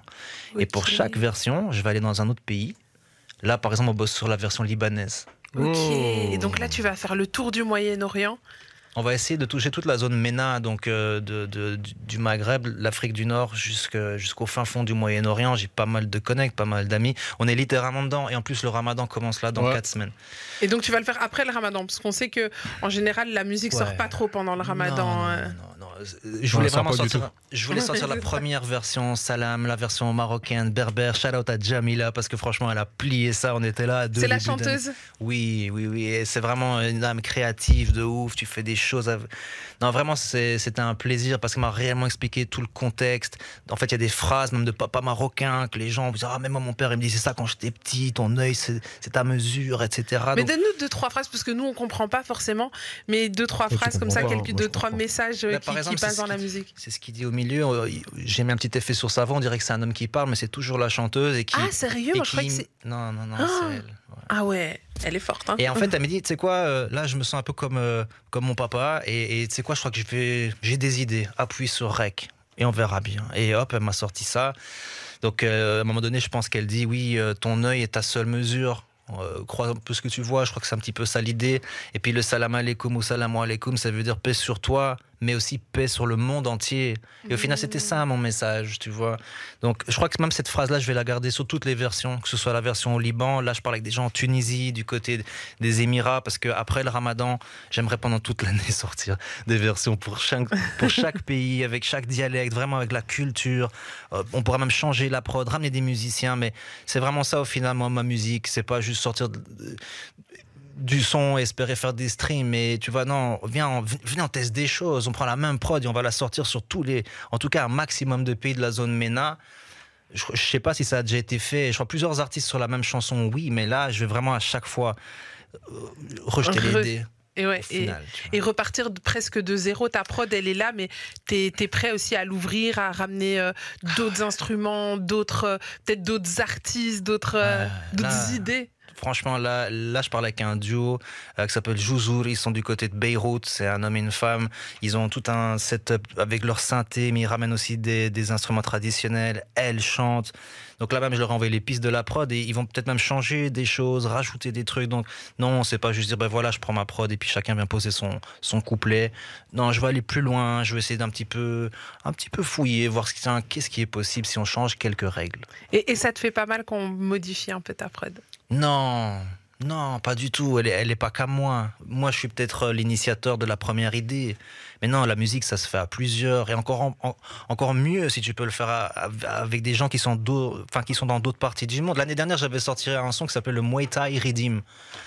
Euh, je me dis merde, comment est-ce que je vais faire pour trouver des instruments thaï? Mon meilleur pote est là-bas, trouver une école de musique thaï. On a eu des élèves qui ont enregistré plein, plein, plein de mélos. Euh, j'ai reçu les vidéos, j'ai validé, j'ai ressemblé le truc, j'ai fini la chanson ici à Bruxelles. Et pourtant, on l'a fait en collab avec, des, avec une école de musique en Thaïlande. Mais c'est vrai que c'est assez particulier chez toi, c'est le voyage, quoi. C'est ça qui caractérise ta Ouais, T'as carrière. pas froid aux yeux. Et je pense qu'aussi la Belgique nous force à le faire. On est si petit, on est si divisé. On est quoi 11 millions, on parle trois langues, on a je sais pas. Bref, on est le pays. on est un Le pays moins, assez le moins compréhensible du monde. Et pourtant, c'est ce qui fait notre identité. Mhm. on, est, on, on est squeeze au milieu de tous les grands géants, là, euh, Paname, la Hollande, l'Allemagne, UK, juste là aussi. Et, et je crois que ça nous force aussi à sortir. Le plafond, il est bas en Belgique quand même, Mhm. tu vois. Donc je crois que c'est aussi ça. Bah, moi aussi, j'ai voyagé pendant 20 ans. Donc je crois que tout ça, c'est naturel, c'est organique. Il y a, y a rien de. En fait, c'est sincère ce que je fais. Mais qu'est-ce qui t'a poussé à voyager justement? Qu'est-ce qui, t'a C'est vrai que le, belge, ça c'est vrai qu'il a quand même tendance à, pas mal euh, s'exporter, enfin facilement du moins s'exporter à l'étranger. Du coup, toi, selon toi, est-ce que c'est le manque de structure et le manque de moyens qui t'ont poussé à voyager ou c'est vraiment une envie et puis c'est cette envie de découverte du monde et d'autres cultures qui t'ont poussé à voyager? Hmm. Il y a plusieurs réponses à ça. bah, déjà, le fait d'aller rencontrer d'autres cultures. Rien que ça, déjà, aller mixer à Paris, euh, truc de fou la première fois. Tu vois, t'arrives, toi, les Français et tout. Et puis après, tu vas un petit peu, enfin, de plus en plus loin, les limitrophes, etc. Et tu commences réellement à prendre goût. hein, tu vois, ça, c'est vrai, à se dire, bah, tiens, je veux pas mixer dans le même club tous les soirs. Même si je valorise très fort les résidences, un club comme le Mondial l'a bien prouvé. Tu Mm. vois, c'est des bons DJ résidents, tu peux faire vraiment une très bonne soirée. Et puis les rivalités. Il y a eu des rivalités à Bruxelles, c'était, je te parle, il y a 15-20 ans, euh, c'était pas facile. euh, et donc je me suis dit, tu sais quoi, je me casse. Raconte-nous un peu cette période de rivalité ça. à Bruxelles qu'on n'a pas connue. Inutile dans mes pensées. Bah, les DJ, tu vois, euh, les DJ à l'époque, c'était. Après, je sais pas, la nouvelle gen commençait, tu vois. Mais euh, on avait l'impression qu'il y avait très peu de place avec le nombre de DJ qu'il y avait dans la ville. Et donc, bah, quand. Après, c'est des vieilles histoires. Mais ça se mettait des bâtons. Après, on te demande pas de citer de nom, c'est pas le but ce soir, mais juste pour qu'on on fasse un petit voyage dans le temps, qu'on nous on n'a moi- pas moi, connu je- ce qui s'est vois passé venir, il y a je la 15 vois ans, arriver tu. C'est un débat qu'on a ici en Bah, interne dans ces derniers ça temps. arrivait qu'à l'époque, on m'appelait pour un booking et deux heures après, on me débookait. Pourquoi Parce que XYZ avait dit Tu joues pas avec Jay. Si Jay joue, on vient pas. T'as 20 ans. J'ai l'impression que c'est un esprit très belge. Ça, ça continue. Est-ce que c'est parce qu'on est petit? Et qu'on a l'impression qu'il n'y a pas assez de place pour tout le monde Pourtant, je pense qu'il y a de la place pour tout le monde en vrai. Oui, mais c'est l'impression. C'est pour ça que je- j'emploie bien. On peut avoir, tu sais, quand on est euh, passionné par quelque chose ou qu'on veut réussir dans un domaine. euh, je prends moi par exemple avec les médias. Toi, euh, à l'époque, c'était le DJing à Ouais. fond, etc. Euh, tu te dis, ok, je veux absolument y arriver. Euh, Il y a trois boîtes en vrai. Tu vois ce que je veux dire? Là où dans d'autres pays, tu euh, vas à Paris, il y a 15 boîtes, 20 boîtes, 30 boîtes, 100 boîtes. Ici, il y en a trois. Euh, je dois tirer dans les pattes de l'autre, tu vois, parce que c'est petit. Est-ce que est-ce que c'est quelque chose qu'on, qu'on- qu'on- que tu as ressenti toi ici en Belgique? Euh, Et du coup, ce qui- du coup, est-ce que c'est ce qui t'a poussé à t'exporter à l'international au final? Poussé à m'exporter clairement parce que c'était un peu trop petit. Euh, J'aime bien l'exemple des trois boîtes par exemple. Parce que ouais, il y avait toujours les mêmes trois boîtes et nous on pouvait pas jouer. À l'époque, on avait une équipe, ça s'appelait la MP Family. On pouvait pas jouer dans les trois boîtes. Alors qu'est-ce qu'on a fait d'abord? Ben, On s'est exporté et on est allé euh, à l'étranger. Moi j'allais rapidement au Canada. J'ai passé 10 ans bon, au Canada, je faisais des allers-retours tout le temps. Tu vois, je ramenais des Canadiens ici, puis moi j'allais là-bas. Mais après, je suis revenu et on pouvait pas rentrer en boîte, alors on a fait notre propre soirée. On pouvait pas rentrer en radio, alors on a fait notre propre podcast. et voilà comme on a fait au final, tu vois. Et après, on est arrivé dans les grandes radios, on est arrivé dans les grandes soirées, dans les grands clubs. Toutes ces choses-là se sont passées, mais je pense que, tu vois, il faut développer. Vous laissez pas distraire par l'adversité. Regarde tout droit, regarde pas à gauche, à droite, sache un peu qui est dans la pièce, tu, tu captes un peu le truc, mais restez concentré. Et en plus, avec l'ère des réseaux là, où les réseaux veulent vraiment que tout ce que tu fais, c'est scroller, liker et critiquer, wow, euh, contrôlez-vous, contrôlons-nous, même j'ai envie de dire, parce qu'on peut vite se perdre, c'est vrai. Donc euh, la rivalité, l'adversité, je pense que c'est bien. Je pense que c'est bien, on grandit grâce à ça. Tu vois, moi, oui, oui, j'ai été boycotté. Oui, euh, des gars débouquaient parce que c'était moi qui étais aussi sur le flyer. Oui, j'ai dû rendre des comptes parfois à certaines personnes à qui je devais pas en rendre, mais je me suis jamais excusé pour un truc que j'ai jamais fait. Tu vois, j'ai toujours été droit dans mes pompes et je regarde droit dans les yeux et je crois que c'est ce qui fait aussi que je suis encore là à 41 ans et j'ai fait ma première soirée à l'âge de 13 ans. Ça fait fou quand 28 même. ans que je suis là, les gars. Je suis pas prêt de partir. Et je le fais parce que c'est authentique. C'est, enfin, c'est authentique. C'est quoi, j'aime trop de gens ont utilisé ce mot-là, authentique. Mais c'est sincère. Voilà. Ce- je suis une personne sincère dans ce que je fais. Parfois même, ça me joue des tours. hein. Parfois, on me dit non, non, tu dois être un peu plus, tu vois, Mhm. monte sur tes grands chevaux. Je crois que été éduqué comme ça, tu vois. Ouais, mais t'as pas l'air de t'as pas l'air d'être quelqu'un qui se laisse marcher sur les pieds aussi, tu vois ce que je veux dire. C'est pas, t'es sincère, c'est vrai, mais t'as quand même, euh, pour faire ce qu'on fait, etc., et avoir eu, enfin, il y a quand même, il y a quand même une force de caractère qui se cache dans, dans tout ça, quoi. Ouais. euh, Ouais, je parlais avec une artiste avec qui je bosse ce matin, c'est Mila, et big up à elle, et elle disait ça, elle disait je trouve ça vraiment malheureux, les gens qui doivent arrêter leur talent alors qu'ils ont un vrai truc en eux, tu te rends compte, ils doivent, après, respect, hein, le travail, etc., faut payer les factures, je comprends, mais c'était Mhm. tellement malheureux de se dire, ah bah j'ai dû sacrifier mon unique talent parce que le monde, le système veut que... Et je crois que c'est ça qui m'a rendu déterminé, parce que ouais, je suis un peu ouf comme ça dans ma tête, c'est vrai, mais non, j'aurais vraiment du mal à passer une autre vie. C'est Ouais. cette vie-là. C'est celle-là et rien Mm. d'autre. Après, tu vois, il y a toutes ces difficultés, toutes ces choses qui font que moi, on m'a jamais dit à l'époque, tu peux le faire. Moi, j'allais à l'école pour apprendre à travailler pour le patron. Et je pense vois. que c'est comme ça que le système scolaire est fait aussi. Encore, et ça, c'est encore un autre débat. Mais un gars que je suis vraiment beaucoup, c'est un, un ricain, il s'appelle Gary Vee, et je vais me permettre de prendre son exemple pour te répondre par rapport à la mentalité, tu vois, de, de- de toujours se rabaisser. Je crois qu'il y a deux manières de, de, de construire la plus haute tour de la ville, c'est ce qu'il dit. C'est soit tu détruis toutes les tours et tu construis la tienne, soit la deuxième manière pour construire la plus haute tour de la ville, c'est de construire la plus haute tour de la ville. Travail. ça. Mais ouais. Et ouais. Et donc, on se pousse vers le haut, on se pousse vers le haut, pas être individualiste. Moi, je suis dans mon coin, moi, je traîne pas avec les mecs de là-bas, le truc. Eh, oh, les gars, on fait que de la musique, calmez-vous. Enfin, tu vois, du bien, sport, en on de c'est là que j'ai beaucoup aimé les Hollandais. Les Hollandais sont Ouais, ensemble. Ils font des sons, ils sont 4 sur la même prod, ils sont 5. Ils... Les jeunes entraînent, euh, enfin, si ils entraînent les plus âgés, les plus âgés partagent leurs expériences avec les plus jeunes et ont grandi ensemble. Je voyais cette série là il y a quelques semaines, la Queen's Gambit, où on expliquait pourquoi les, les- les Russes sont si forts aux échecs. Parce qu'ils s'entraident. Parce qu'ils s'entraident et que nous, notre culture occidentale, tellement individualiste. Et je suis plus ou moins d'accord avec ça. Et c'est vrai, je l'ai vu. Dire non, non, moi je suis bien tout seul, euh, je suis self-made, moi. Ouais, mettre- Après, j'ai l'impression que moi, dans la vie, même si, en fait, on est self-made, mais on n'est jamais 100% self-made. Parce que oui, c'est ton travail, euh, c'est ta rigueur, c'est tout ça qui fait, mais sans parfois des ouvertures de porte à certains moments, euh, des mains tendues. Je pense que même le travail ne permet pas d'aller si haut si on n'a pas de temps en temps une porte qui s'ouvre, une main tendue et des choses comme ça. Donc même si on est self-made, il y a toujours besoin de l'autre quelque part. C'est- encore une autre métaphore que je vais utiliser, c'est l'escalier l'ascenseur. Tu vois, tu as des gens bah, qui, qui filent dans l'ascenseur et l'ascenseur, c'est tu montes vite dans la live, tu connais les bonnes personnes, si tu serres les mains, tu te mets parfois à genoux devant les personnes qui te demandent de le faire. hein. Mais tu es dans l'ascenseur et tu as cette vie d'ascenseur qui fait que ça monte et ça va vite et ça va vite. Et puis tu as ceux qui sont dans l'escalier qui eux font étage par étage et qui trébuchent et qui apprennent de leurs erreurs, qui font une pause, qui montent pas deux, trois étages pendant quelques temps parce qu'il faut attendre, il faut apprendre. Moi, je suis dans l'escalier, c'est vrai. J'ai parfois pris des petits ascenseurs et je suis parfois vite sorti parce que ça sentait pas bon dedans. Et je suis resté dans l'escalier. Fallait s'agenouiller un moment, t'étais pas chaud. Si on reprend l'image que j'ai prise là tout à l'heure, on va dire que ouais, c'est ça. Je... Non, parce qu'après, c'est dur, enfin, c'est dur de se voir dans le miroir, même si tu as un beau compte en banque. J'ai du mal à faire coïncider les deux, tu vois.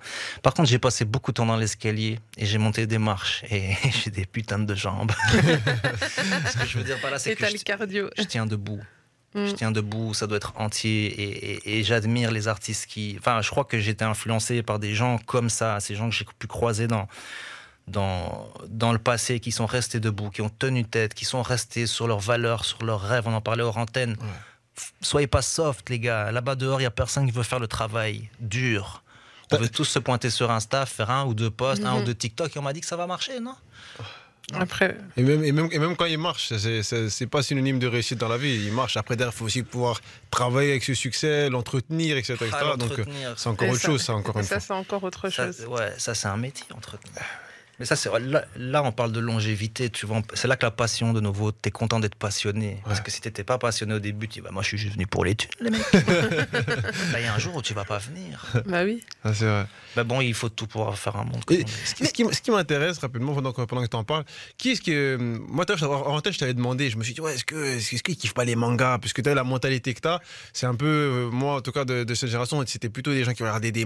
qui étaient bercés par Dragon Ball Z, etc. Et là, tu as donné. Tu as dit, ces gens- ces gens-là m'ont motivé, moi, j'aurais bien aimé savoir. Barclay, il a une théorie. qui euh, Vas-y. Sa théorie, c'est genre si t'as regardé Dragon Ball Z, t'es un battant. Enfin, tu vois, ça te crée un Ouais, mental d'acier. Ça, Moi, c'est sa théorie. Je suis, je suis convaincu que quand tu es petit, tu as vu ce que tu regardes, les dessins animés, les films que tu regardes, etc., euh, te conditionnent dans la vie. J'en suis, j'en suis persuadé. Ouais, et je pense qu'aujourd'hui, c'est encore plus important avec tous les contenus qu'on a en ligne. Au lieu de scroller sur TikTok pour trouver une meuf à six orteils, allez voir un podcast qui t'explique comment construire ta propre société, peut-être. Parce qu'au final, c'est ça le vrai truc aujourd'hui. C'est ça la richesse qu'on a avec les réseaux, c'est que tu peux tout apprendre, tu peux être influencé. C'est- Littéralement, qu'est-ce que tu donnes à manger à ton cerveau Au final? Même moi, je me suis pris au jeu à TikTok. Je dis merde, cet algorithme est trop bien fait, mec. t'es là, tu dis mais qu'est-ce que je viens de perdre 30 minutes là-dessus? J'ai rien appris, tu vois. Ouais. Enfin, c'est un autre point, quoi. Je sais pas si j'ai répondu du coup. euh. mais non, lui, question, voulait de savoir, si t'as regardé des Non, mangas. non, enfin, euh, enfin, regarde des mangas, mais la question que je voulais savoir, c'était. Moi, c'était les mangas, mais du coup, là, t'as parlé de personnes, t'as parlé de. T'as dit, oui, je les ai admirés, etc. Qui, enfin, est-ce que t'as des noms à nous Qui citer t'admirait de quand t'étais petit plus petit, Ah, quand j'étais plus petit, jeune euh, le Wu-Tang Clan. Ah ouais, ouais. t'es trop Ah ouais, gang. Ah ouais. Non, le, ben, enfin, non, en fait, yo, euh, quand j'étais petit, petit, 11-12 ans, c'était Yo MTV Raps. C'était une émission le samedi soir à minuit. Et donc, tu, c'était notre manière à nous, mon petit frère et moi, de, d'avoir les nouveautés américaines, les nouvelles sapes, les ci, les ça. Et donc, j'ai toujours été très, très euh, admiratif de la manière dont les Américains font leur show, comment ils arrivent à te vendre un truc. Au point que euh, j'ai eu 18 ans, j'ai bossé un mois au Footlocker, j'ai pris mes thunes, je suis parti, j'ai prévenu ma mère la veille, et je suis allé à New York. J'avais 18 ans, c'était en 2000. Et là, c'est vrai que j'ai découvert tout un autre monde. Raconte-nous. Le, le hustle. C'est-à-dire, les gens se débrouillent. Il pleut, En un coup, il y a des vendeurs de parapluies. Non, mais, euh, des gars qui disent ah, Ça, c'est ma mixtape, je suis rappeur, faut croire en moi, faut ci, faut ça. Et moi, je découvre tout ce monde. Et tu vois, je me dis Merde, c'est quoi ce truc? Je suis à Brooklyn, dans des magasins hip-hop, c'est super stylé, j'achète mes vinyles, mais je rencontre toute une culture, cette fois-ci américaine, qui est do or die. Do or die. Ça veut dire tu fais quelque chose. Ça, C'est marche ou crève, en fait. Tu Mhm. vois Nous, on vit dans un autre monde où. Voilà, il y a des facilités, on a le temps. La demain. sécurité sociale. C'est là. bah Après, voilà, ça a aussi de grands avantages, Oui. je pense, mais dans mon métier, c'est sûr que la source d'inspiration, elle est américaine, clairement. Clairement, tu vois, ce ce premier voyage aux États-Unis en 2000, où je, oui, je voyais ces vendeurs de mixtape avec leur diable et leur, euh, leur grand baffle, un générateur, juste pour avoir de la batterie toute la journée, jouer du gros hip-hop dans le métro. Et moi, ça m'a ça m'a retourné le cerveau. J'arrive, j'atterris, boum, premier jour à l'EFEC en marketing. T'imagines T'as- comment je suis Mais comment ça 18. t'a- Mais comment ça t'a, enfin comment cet impact, parce que de ce qu'on comprend, ça a eu un impact sur toi, mais comment ça s'est concrétisé à ton retour ici justement? Comment cet impact s'est Ouais, concrétisé parce dans qu'entre ce que tu vois là-bas, les trucs, ça, et quand tu reviens, on peut même pas, enfin en Europe en tout cas, quand tu reviens ici, c'est notre mentalité, d'autres infrastructures, peut-être un peu en retard aussi à cette époque quand tu as 18 ans, donc peut-être en retard par rapport à ce qui se passe au State.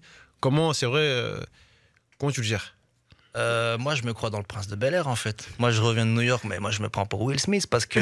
bah, mais c'est vrai, tu vois, t'es tellement. Oh, les- la culture hip-hop d'avant, tu vois, faut quand même préciser aussi le contexte, c'est pas ce qui se passe aujourd'hui. Il fallait lire les magazines ou regarder la télé pour s'imprégner de la culture. C'est pas aujourd'hui où tu ouvres ton phone et tu regardes ce que tu veux. Mhm. Donc, clairement, on chassait la culture un petit peu. Hmm. Mais c'est vrai que ah, la, la débrouille des ricains, un rappeur comme Jay-Z, tu vois. pff, Mais comment t'as mis ça en place dans ta vie à ton retour ici en essayant d'am- d'amener des idées de là-bas ici. Ça n'a pas toujours marché. Au début, on me disait que j'étais un peu fou, mais comme je t'expliquais là tout à l'heure, bah oui, euh, euh, à l'époque, on avait des soirées hip-hop ici. Ça s'est très très mal passé à un moment donné. Une grosse bagarre un jour. Moi, je pars au Canada le lendemain. Je reviens deux semaines après. Et là, en fait, là-bas, je vois des soirées euh, hip-hop, RB, où il faut rentrer, il faut être sur liste. Mais tout le monde est sur la liste, en fait. tu vois, ils avaient capté le truc. Euh, ah, I'm on the guest list. Tu vois, les gens, ils aiment bien dire ça. Je reviens à Bruxelles et je parle avec, euh, avec une pote et je dis, bah, tu sais quoi, viens, on va louer une salle, une cave là-bas. Et on va mettre 500 personnes, on va faire un petit formulaire. Vraiment comme je l'ai vu. Là, pour le coup, c'était le Canada, j'avoue. C'était le Canada, mais je considère que c'est le Après, même genre c'est les. States, le Canada en soi. hein. C'est l'autre Ils sont côté là-bas. ouais, ouais. Voilà. Donc il y a toujours une autre manière de raconter cette Ils histoire. MLS. Et donc, si les clubs veulent pas nous ouvrir la porte, ben, on va faire une soirée, comme je disais là tout à l'heure. Si les radios veulent pas que je vienne jouer ma grosse trap, ma grosse crunk, comme on disait à l'époque, les premiers sons de Lil Jon et tout, Mm. bah, je vais faire un podcast. Et c'est quoi un podcast? Ben, Va sur iTunes, inscris-toi, c'est gratos. Et toutes les semaines, je t'envoie 60 minutes de musique. Sans pub, sans rien. Et ça, je le faisais en 2005, je crois. Donc, euh, c'est comme ça que ça m'a vraiment euh, poussé à aller plus loin, aller de l'avant. Et fast forward, maintenant aujourd'hui, euh, il y a plein de gens que je suis, mais c'est vrai que par exemple, un gars comme Gary Vee, dont je parlais, est quelqu'un qui m'influence quand même vachement. Euh, c'est pas. c'est- ce sera la fin que quand on a dit que ce sera la fin. C'est un petit peu ce genre de truc. Il te dit Tu- crois que tu t'es planté, mec, mais en fait, t'es à ça là maintenant de percer. Mm. Et parfois, cette phrase, on a besoin de l'entendre. Et à l'école, on me l'a jamais dit. Mm. Et tu vois, Et quand- on, on voit souvent, cette- on voit souvent cette image aussi. Elle est mise sur les réseaux sociaux où on voit un gars qui est en train de, Creuser. de creuser et en fait, il est à ça de l'or et, il- et il Ah retourne en fait en arrière parce que flemme de. Je l'ai chopé ce matin. Cette, cette image dont tu m'as parlé, je l'ai envoyée à une artiste avec qui je bosse. En disant laquelle tu es là? Tu vois, donc on parle des mêmes choses. On Mhm. parle Mais des mêmes choses. En général, c'est quand t'es vraiment euh, au fond de la merde, vraiment. Et si t'es assez intelligent, que tu crois assez en toi, t'es à ça, je crois, d'y arriver vraiment. Après, c'est facile à dire. Il y a plein de gens pour le même prix qui se sont plantés. Rappelle-toi ce que je t'ai dit là tout à l'heure. Sur vrai, 100, il y en, Il y en a, a un. un qui va réussir. Ouais, ce qu'on disait aussi au foot. Au foot, quand tu arrives aux, aux sport, aux sport études, on vous disait, dès le départ, euh, la génération qui est là, vous êtes 24, euh, 24, etc. Il y en a là, on vous dit, ouais, il y en a dedans, là, il y en a peut-être deux, un, qui passeront pour. Pourquoi tu tiens l'indice comme si c'était ta meuf comme ça Parce que j'aime bien ce qu'il racontait, ça donne envie de vu fédérer. comment il est posé Ouais. Non, mais c'est, mais moi, moi, c'est vrai que moi, c'est- ce qui, ce qui me, ce qui me passe par la tête, c'est de savoir un peu comment. C'est, c'est, c'est, c'est ce que je reviens sur la question de Queenie, hein, mais comment quand tu reviens ici et que tu te manges, euh, tu ramènes cette idée, ces idées, cette culture, et que moi, pour être ici, je vois que c'est pas toujours simple, etc., etc. J'imagine que ça l'était moins encore à l'époque. Euh, comment tu, tu, tu baisses pas les bras? Comment tu te dis pas, vas-y, c'est bon, vous me cassez les trucs, et vas-y, je me, je, vas-y, Oh, je vais- mais souvent, j'ai dit, c'est bon, je me casse.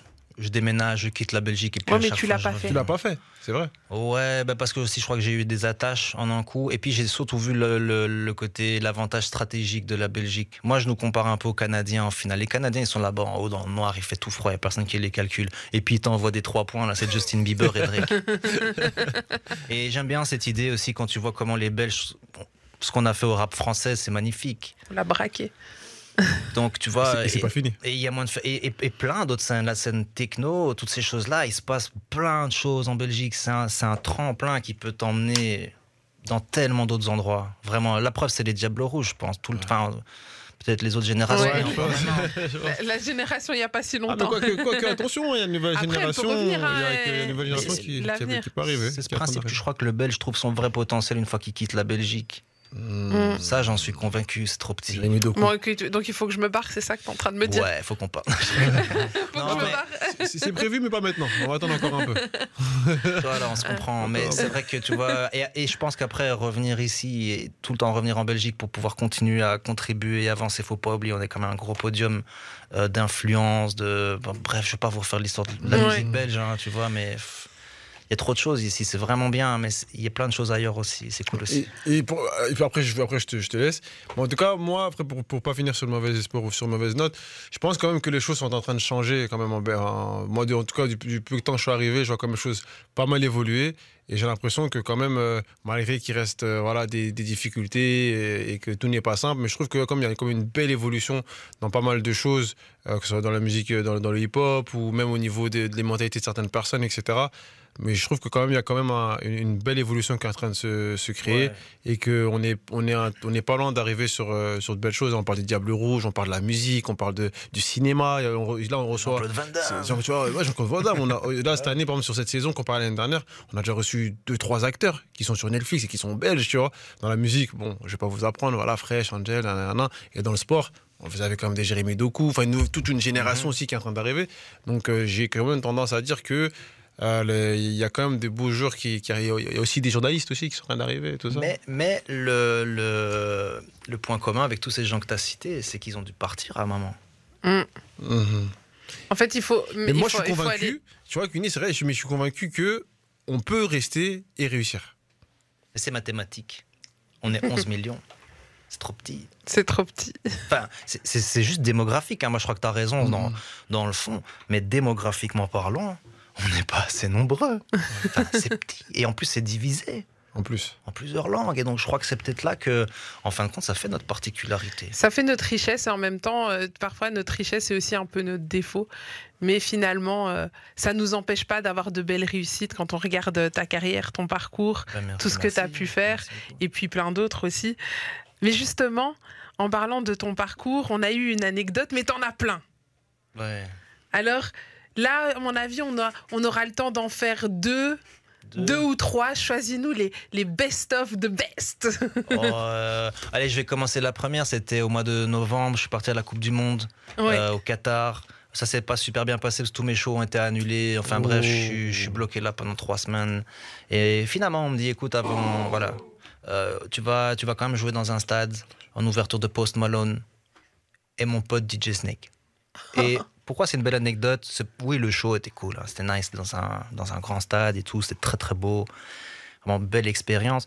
Mais le fait de re- retrouver mon pote dans les coulisses d'une Coupe du Monde alors qu'en fait on mixait au barrio C'est vrai. En plus, le Barrio, petite boîte ici à Bruxelles. euh, et on, et on a ces conversations.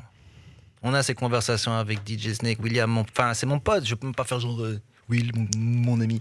Oui, c'est euh, on a appris tellement de choses l'un de l'autre, quoi, tu vois, qui fait que se retrouver dans un événement sur le podium du monde, enfin un des plus grands podiums, ça c'était une très belle anecdote, c'était personnel, c'est vrai de dire putain, started from the bottom, now we're here.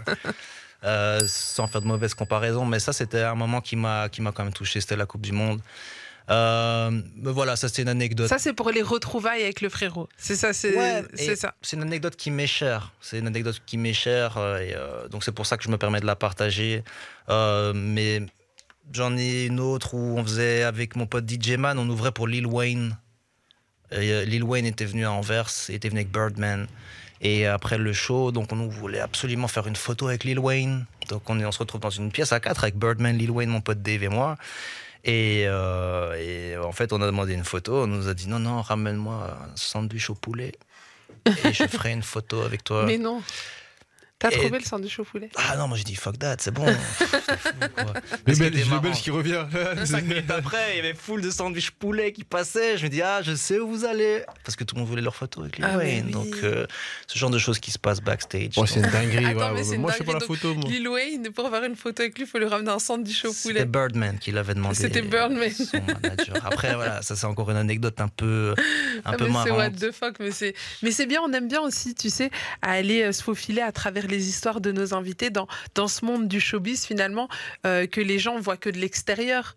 Et, là, on arrive à, se faufiler comme une petite souris à travers ce genre d'histoire et de se dire, ok, pour avoir une photo, parfois même une simple photo, en fait, c'est pas. euh, Non, c'est pas, pas très simple. Je crois que, je crois que justement mon anecdote, mon anecdote la plus folle dans ce style, je suis à New York et je suis avec une pote du Canada. Elle me dit bien, euh, je suis invité au studio Sony, je sais pas quoi. Il y a l'album de Fabuleuse qui est sorti. Il fait une listening session, donc tu peux venir écouter l'album et c'est cool. Et, et on est là et bon, moi je suis debout et à côté de moi là il y a un canapé vide pour deux places. Et l'event commence pas. Fabuleuse est là, tout le monde est là. On est 30. Littéralement, tu as tout le gratin new-yorkais là, mais on est 30, les médias, etc., etc. Et là, ma pote, elle me dit Lève la tête, regarde devant toi qui est là. Il y a Jay-Z qui rentre dans la pièce.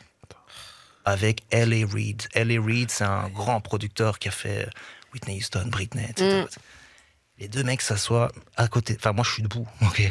Mais ils s'assoient à côté de moi. Et moi, je tiens plus en place parce que moi, Jay-Z, quand même. euh, C'est Jay-Z, je quoi. suis, je suis fan. Enfin, tu vois, Black Album, tout ça, un des meilleurs albums de l'histoire. Et, et c'était cette époque-là, et ça s'est à côté de moi. Et j'ai, ouais, pendant deux heures, je crois que j'ai pas tenu en place. Fabuleuse, rien à foutre, du coup. Moi, je, me- je m'en fous de ta listening session, il y a, il y a Jay-Z, mon frère. Et dans ce moment-là, tu vois, tu peux même pas. euh, tu vois, je prenais des photos comme ça en chemette, là, tu vois. Ah, tu demandes même pas dans ces moments-là. J'ai une photo Ouais. où Jay-Z marche sur le pied. Mais. C'est juste une anecdote pour se dire qu'aux États-Unis, les choses sont tellement plus grandes, tout va tellement plus vite que je vous encourage d'y aller de toute façon pour juste s'en imprégner. Mais c'est vrai que ce moment-là était assez incroyable. Euh, enfin, après, j'ai plein de petites histoires comme ça, Mais comme. Rihanna qui twerk sur Drake au Spirito. Ah ouais. Ah, ici à Bruxelles en plus. Bien sûr. ouais. Ah, mais vas-y, raconte-nous cette soirée. Bah, soirée au Spirito, j'étais résident là-bas à l'époque. Mais quoi, Euh, ils étaient en guest, les- ils, avaient- ils étaient annoncés? C'était l'after donc de les gens Drake. savaient- ok, c'était la surprise. Ok. Et donc, euh, ça s'est transformé en coffee shop, c'était spécial. C'est Parce que c'est une église en plus, ça. Ouais. Enfin, c'est vrai qu'une ancienne église, il y a, il y a Rihanna qui twerk sur Drake. truc. Ah, c'était bah, c'était un film, forcément. C'est des choses que tu vois pas deux fois dans une vie, quoi, tu vois. Donc, euh, c'est vrai qu'en tant que DJ, on croise beaucoup de gens, on, on a beaucoup d'expérience de vie, et pas que des gens connus, tu vois. Même, Mhm. euh, même la petite meuf de 24 ans qui vient me dire J'ai passé une bonne soirée à la fin de ton set. Moi, c'est- pendant que je range mes affaires, c'est tout pour moi, tu vois. C'est Vraiment Tu t'appelles comment? Ah, ça, on, on discute, quoi. C'est pas juste être sur la scène et de put your hands up et faire les stars. Oui, il y a- Mhm. il y, a ce côté, c'est vrai, euh, mythe et tout ça. Il faut vendre du rêve, comme on dit là, tu vois. Mais je sais pas. Je... C'est vrai que euh, les DJ se font souvent. En tant que DJ, tu t'es fait beaucoup draguer en boîte. Il y, a une- il y a, il y a cette fame là aussi du Comment DJ. te mettre dans la sauce Non, mais non, c'est mais non, très on bonne sait, question. chérie, t'inquiète. Cœur sur ta Mais chérie on en qui est là. rigole avec ma femme parce qu'en fait, moi, je le capte pas. Moi, je suis, je suis, moi, je suis dans mon truc. Moi, je le à vois moi, pas. Je, je, non, je capte pas ça. En général, soit mes potes, soit elle qui dit ah bah. T'as du Hey succès Non, pour ça, je suis très très mauvais pour ça et pour commander un verre. Je suis le pire. Ah ouais? En boîte là, je suis. Donc, euh, draguer, me faire draguer, boire un verre, non, je suis pas. Moi, je suis au platine. Ouais, toi, t'es Moi, au je fais platine. danser tout le monde. Tu fais danser tout le monde. Ouais, je suis responsable de quelques bébés, je pense. Sûrement. Ah, ah, ah, ah, ah. T'as créé des bébés, Ah toi. oui, mais oui. On te l'a déjà dit, ouais, c'est. Il y a des couples, quoi, Il y a des ouais, couples qui se forment disent- sur la piste à 4-5 heures du mat. C'est ça que je veux dire par on est Ouais, ouais, responsable ça, quelques oui. bébés. Parfois, tu joues le bon son au bon moment et ça crée des, des moments inoubliables au final, tu vois. Mhm. Et, et c'est pour ça que je crois que je fais ce que j'ai fait depuis le premier jour où j'ai fait ma soirée dans le, par- dans le garage de mes parents et c'est parti en émeute. Mais c'était chouette, quoi. Quel c'est- parcours partout des incroyable. trucs, tu partages des choses et euh, bref. Je, je- je reviens sur euh, la question que je t'ai posée en début d'émission où tu nous as dit euh, maintenant déjà tout de suite, mais justement de Last Mixtape. Oui. Mais est-ce que c'est vraiment de l'as finalement ou c'était Ouais. c'était vrai cette histoire d'album? Raconte-nous un petit peu. Ouais. Qu'est-ce qu'on doit attendre de toi pour la suite? Euh, My Last Mixtape, donc c'est le projet que j'ai- que j'ai sorti le 30 novembre dernier. Il est dispo sur toutes les plateformes pour ceux qui viennent de nous rejoindre. C'est de ça qu'on parle. Il y a 15 morceaux, 20 artistes, il y a plein de pays, il n'y a pas un seul style, il y a plein de styles mélangés. C'est vraiment un album d'un DJ qui a voyagé à travers le monde. Mais je voulais que ça reste une mixtape. Je voulais que ça reste un endroit où je peux m'amuser. Il y a un morceau. euh, c'est une aventure, c'est cinq mecs qui se pointent devant une boîte, ils peuvent pas rentrer, ça va pas être possible. C'est le nom de la C'est chanson. avec 13 mini, c'est ça C'est avec 13 mini. C'est l'histoire de 5 gars qui veulent rentrer, mais pour rentrer, il faut mettre 5K.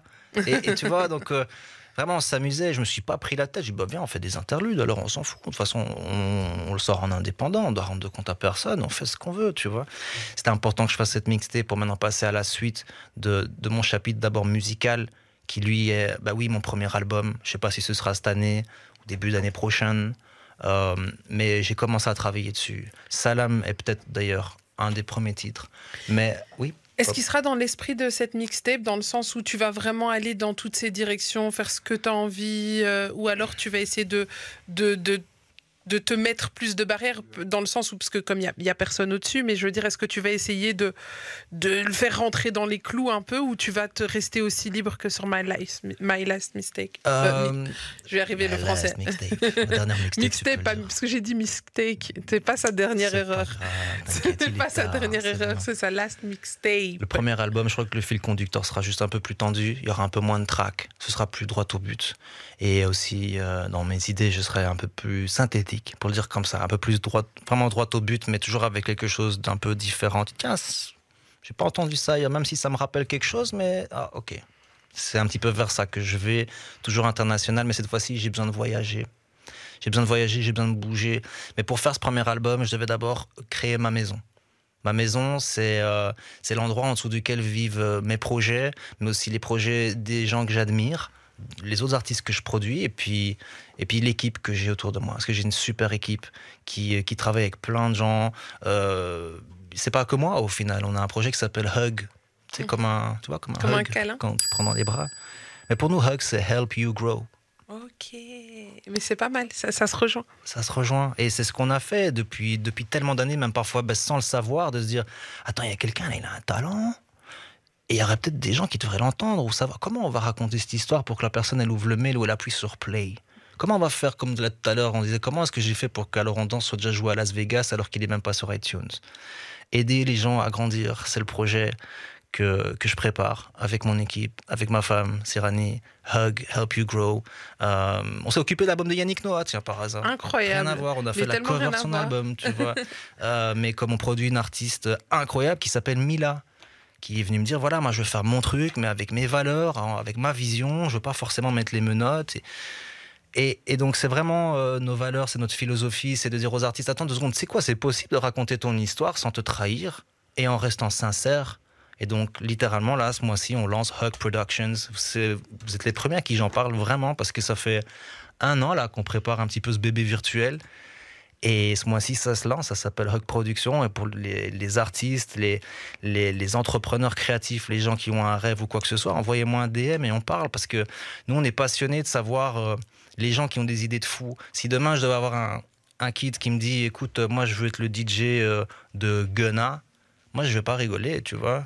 Je vais Je dire, ok, on fait comment? Hmm, c'est quoi la stratégie? C'est ça, Hug. C'est ça, Hug. C'est Help You Grow. Et viens, on y va parce que faut pas forcément dormir pour avoir un rêve, tu vois. et, et ça va s'articuler comment? Ça va être une plateforme? Ça va être euh, co- concrètement comment ça va s'articuler? C'est un studio déjà qui existe Ok. à Anderlecht. Il y a déjà le Hug Studio Oui. qui existe, au sein duquel voilà, il y a plusieurs projets qui, euh, euh, qui grandissent, qui évoluent. Bien sûr, ce serait une plateforme, bien, for- bien sûr, on sera sur les réseaux, mais toujours dans une démarche instructive, pas éducative, informative peut-être, mais help you grow. On va pas venir et vendre des packs de pochettes ou des packs de prod. Non, on va peut-être t'apprendre quelque chose. Tu vois, on va, on va peut-être développer du podcast. Enfin, peut-être même là, je parle un peu trop vite, mais clairement, ce sont des vrais gens. On est basé à Anderlecht, Hug Studio. Littéralement, Jacques Brel habitait dans la rue où on est. Tu vois, donc je sais pas si c'est un hasard, mais en tout cas, il y a, y a- y a une belle énergie. Et puis ce qui est chouette, c'est quand les gens viennent chez nous, ils droppent leur ego. Il n'y a pas d'ego chez nous. C'est welcome. Viens, qu'est-ce qu'on fait? Et, et comment on, on entre en contact avec vous euh, pour ceux qui nous écoutent et qui se disent Ah, ça m'intéresse Euh, Checkez-moi sur Insta. Il y a, je te dis, il n'y a même pas encore les réseaux, il n'y a rien. On, on est sur réellement en train. Ouais, checkez-moi, at Jpsar, c'est J-A-Y-P-S-A-R. Et euh, de toute façon, vous allez en entendre parler. Mais c'est vraiment là, je vous dis, on est en train de finir les, f- les, les dernières fondations, là, littéralement ces jours-ci. Et ça, c'est la suite de mon travail. C'est la suite de mon travail en dessous duquel euh, ben, tout va vivre et tout va évoluer. Il était temps de faire une fondation. Ça fait déjà un an que je le prépare. J'en ai pas vraiment parlé. Mais c'est vrai que Hug Productions, c'est la, c'est la suite notamment de mon travail et du travail des gens qui m'entourent.